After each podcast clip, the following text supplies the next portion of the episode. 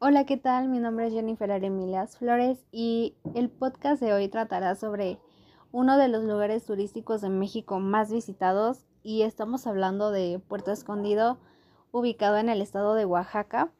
Bueno, un poco de la historia moderna de este lugar es que a principios del siglo XX su nombre era Punta Escondida.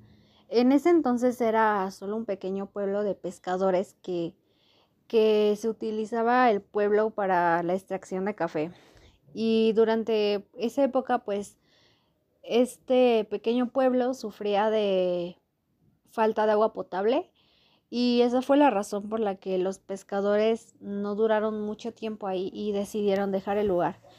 Eh, pasaron algunos años y en 1930 la actividad de este puerto se estableció sólidamente como puerto comercial poco a poco se instalaron los suministros de agua potable, un pequeño aeropuerto y algunas otras oficinas gubernamentales.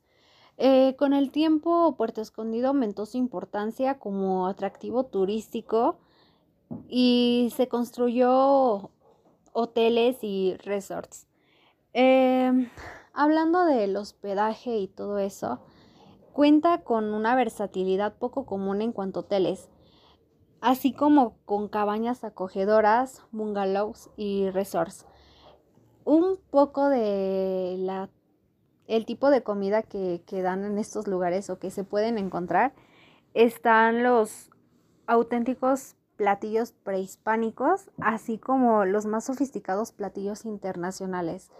Eh, mayormente se pueden encontrar como más sobre mariscos y, y platillos variados de todo eso.